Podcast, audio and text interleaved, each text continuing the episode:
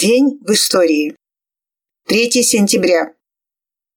3 сентября 1866 года в Женеве открылся первый конгресс Первого интернационала, первой массовой международной организации пролетариата, основателями и руководителями которой были Карл Маркс и Фридрих Энгельс. 3 сентября 1906 года вышел первый номер большевистской нелегальной газеты «Пролетарий». 3 сентября 21 августа по старому стилю 1917 года генерал Корнилов сдает Ригу германским войскам. Германские войска занимают Ригу и угрожают Петрограду. 3 сентября 1918 года «Известия в ЦИК» опубликовали официальное сообщение о заговоре.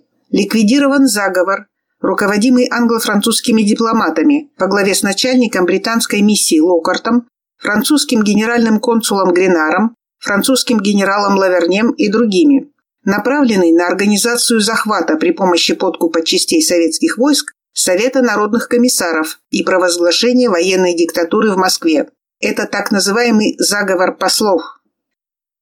3 сентября 1919 года в деревне Новый Изборск, ныне Печорского района Псковской области, буржуазными властями Эстонии были расстреляны 25 из 102 делегатов Первого съезда профсоюзов Эстонии. 76 ранее перешло к красным.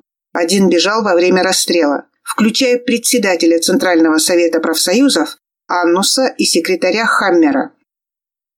С 3 по 5 сентября 1920 года состоялась подпольная конференция большевиков Крыма, принявшая решение об усилении партизанского движения в тылу Врангеля.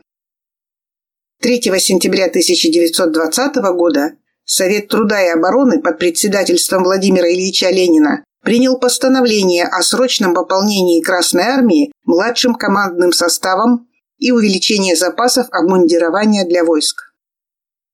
3 сентября 1932 года от рук кулаков погиб пионер Павлик Морозов организатор и председатель первого пионерского отряда в селе Герасимовка Свердловской области. Он активно помогал коммунистам в агитации за создание колхоза. Кулаки, противодействуя этому, решили сорвать хлебозаготовки. Павлик, узнав о заговоре и не страшась отца, который был заодно с кулаками, разоблачил их намерения, за что вместе со своим младшим братом был зверски убит кулаками в лесу. Максим Горький говорил о Павлике Морозове. Память о нем не должна исчезнуть. Этот маленький герой заслуживает монумента, и я уверен, что монумент будет поставлен. В честь Павлика Морозова названо много улиц в городах и селах бывшего Советского Союза. Многие улицы носят это название и сейчас. В Уфе, Туле, Владимире, Волгограде, Калининграде, Мурманске, Новороссийске, Красноярске, Саранске, Омске, Оренбурге, Пензе, Смоленске, Твери, Ярославле, есть переулок и в Ленинграде. В этот же день, 3 сентября 1932 года, началось строительство канала Москва-Волга, который был открыт 15 июля 1937 года. Трасса канала имеет 240 сооружений, из них 11 шлюзов, 40 плотин, 8 водохранилищ, 5 насосных станций, 8 гидроэлектростанций, 3 главные пристани Большая Волга, Дмитровская и в Химках Северный речной порт Москвы, а также многочисленные пристани местных линий. К началу 30-х годов в Москве не хватало питьевой воды. Рублевский водопровод не мог обеспечить растущие потребности столицы в воде. Река Москва настолько обмелела, что ее можно было перейти вброд напротив Кремля, в том месте, где сейчас находится Большой каменный мост. Вся водопроводная сеть подавала в город 15 миллионов ведер воды а население возросло до трех миллионов человек. И вот тогда взоры обратились к далекой от Москвы Волге. Только эта полноводная река могла спасти растущий город от безводья. Но Волга текла севернее Клинско-Дмитровской гряды, высота которой достигала почти 60 метров над уровнем Москвы-реки. Прорыть канал подобной глубины казалось идеей безумной, тем более, что расстояние 128 километров по прямой. Откуда же взять такую массу воды? Инженеры решили перегородить Волгу плотиной у деревни Иванькова близ устья реки Дубны. В весеннее половодье река упрется в плотину и разольется, образуя новое рукотворное озеро Иваньковское водохранилище, первое Московское море. Часть его воды продолжит путь по старому Волжскому руслу, другая часть круто повернет на юг, в искусственное русло, и по высокой водяной лестнице начнет взбираться на высоту девятиэтажного дома, чтобы далее пройти по ровному и широкому водяному мосту и снова спуститься по крутой южной лестнице в Москву-реку. Было предложено несколько вариантов трассы канала. После долгих споров 20 мая 1932 года Московский горком партии выбрал Дмитровский проект, а на следующий день инженерные группы уже обозначали колышками будущую трассу. Трасса канала должна была пройти по кратчайшему пути между реками Волгой и Москвой. Расстояние от старинного села Тушино до устья реки Дубны, впадающей в Волгу, было 130 километров. Высокий гребень холмов с истоками и долинами мелких рек планировалось превратить в непрерывный многокилометровый водяной мост. К нему с двух сторон от Волги и от Москвы-реки нужно было поднять водяные лестницы, чтобы по этому пути направить воду и корабли из Волги в Москву-реку. 23 марта 1937 года последовало решение остановить Волгу, то есть приступить к наполнению Московского моря и канала. В этот день полноводная весенняя Волга сердито несла свои воды через пролеты плотины. Главный инженер спокойно, будто он делал это каждый день, велел закрыть Волге дорогу на восток. Один за другим опустились тяжелые металлические щиты. И когда медленно и властно опустился последний щит, Волга оказалась запертой. Первый раз за многие тысячелетия ее жизни могучую реку остановили воля и труд человека. Через 13 дней главному инженеру доложили – Московское море полно. Тогда он отдал приказ открыть щиты бетонной плотины, чтобы пропустить на восток излишние волжские воды. Волга была окончательно покорена. Так Волга пришла в Москву. Уровень воды у Кремля поднялся почти на 3 метра. На строительство этого грандиозного сооружения у СССР даже на тогдашнем, отнюдь невысоком уровне механизации ушло 5 лет. С 1947 года канал носит современное название канала имени Москвы.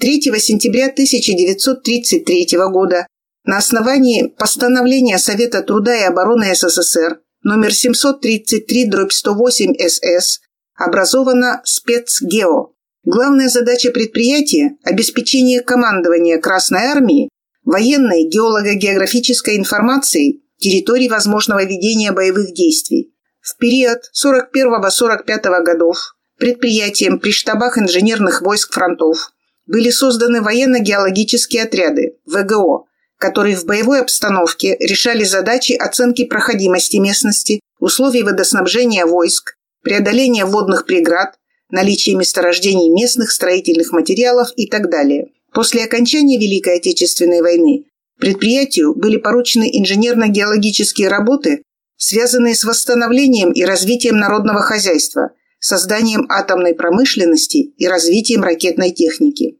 Труд коллектива предприятия высоко оценен Родиной. Дважды работы отмечались Государственной премией СССР, Государственной премией РСФСР, премией Совета министра СССР.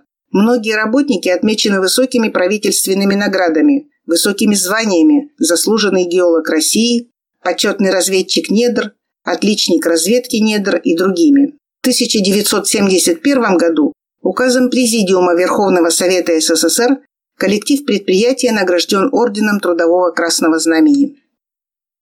3 сентября 1942 года умер от ран Рубен Руис и Барури, командир пулеметной роты учебного батальона 35-й гвардейской стрелковой дивизии 62-й армии Сталинградского фронта, гвардии старший лейтенант, герой Советского Союза. Родился 9 января 1920 года в поселке Саморостро, в семье знаменитой революционерки, председателя Коммунистической партии Испании Долоресы Барури. С раннего возраста участвовал в политической борьбе. 1935 году приехал в Советский Союз. Работал на заводе, затем учился в военной авиационной школе. С 1936 года вернулся в Испанию, где участвовал в революционной войне против фашистов и интервентов. В 1939 году вновь приехал в Советский Союз. Окончил военное училище имени Верховного Совета РСФСР. служил в первой Московской пролетарской дивизии. С первых дней Великой Отечественной войны на фронте. Боевое крещение получил в начале июля 1941 года в боях на реке Березине, где был ранен.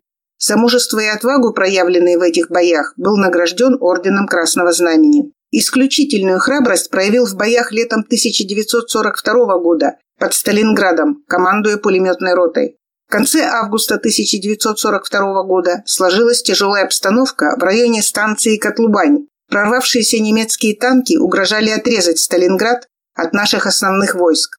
Для ликвидации этой угрозы 23 августа 1942 года в район станции Котлубань был направлен передовой отряд 35-й гвардейской стрелковой дивизии, в состав которого входила пулеметная рота под командованием Ибарури. Отважными действиями передового отряда и мощным огнем пулеметной роты продвижение противника было остановлено. В этом бою погиб командир передового отряда. Рубен Ибарури принял командование на себя. Фашисты превосходящими силами продолжали непрерывные атаки. Только за одну ночь передовой отряд под командованием Ибарури отразил шесть атак противника. Врагу был нанесен большой урон. На поле боя фашисты оставили свыше сотни убитых солдат и офицеров. Были захвачены большие трофеи. В этом бою Рубен Ибарури был смертельно ранен и 3 сентября 1942 года умер. Похоронен на площади павших борцов в городе-герое Волгограде. За проявленный героизм в борьбе с немецко-фашистскими захватчиками славный сын испанского народа Ибарури Рубен Руис указом Президиума Верховного Совета СССР от 22 августа 1956 года посмертно удостоен звания Героя Советского Союза. Имя героя выбито на памятном знаке «Они были артековцами», установленном на территории Международного детского центра «Артек». Бывший всесоюзный пионерский лагерь ЦК ВЛКСМ «Артек», Республика Крым, Россия. 3 сентября 1943 года союзные войска высадились на юге Апеннинского полуострова. 3 сентября 1945 года – День Победы СССР над империалистической Японией. 3 сентября 1971 года было подписано четырехстороннее соглашение между СССР, США, Великобританией и Францией по Западному Берлину.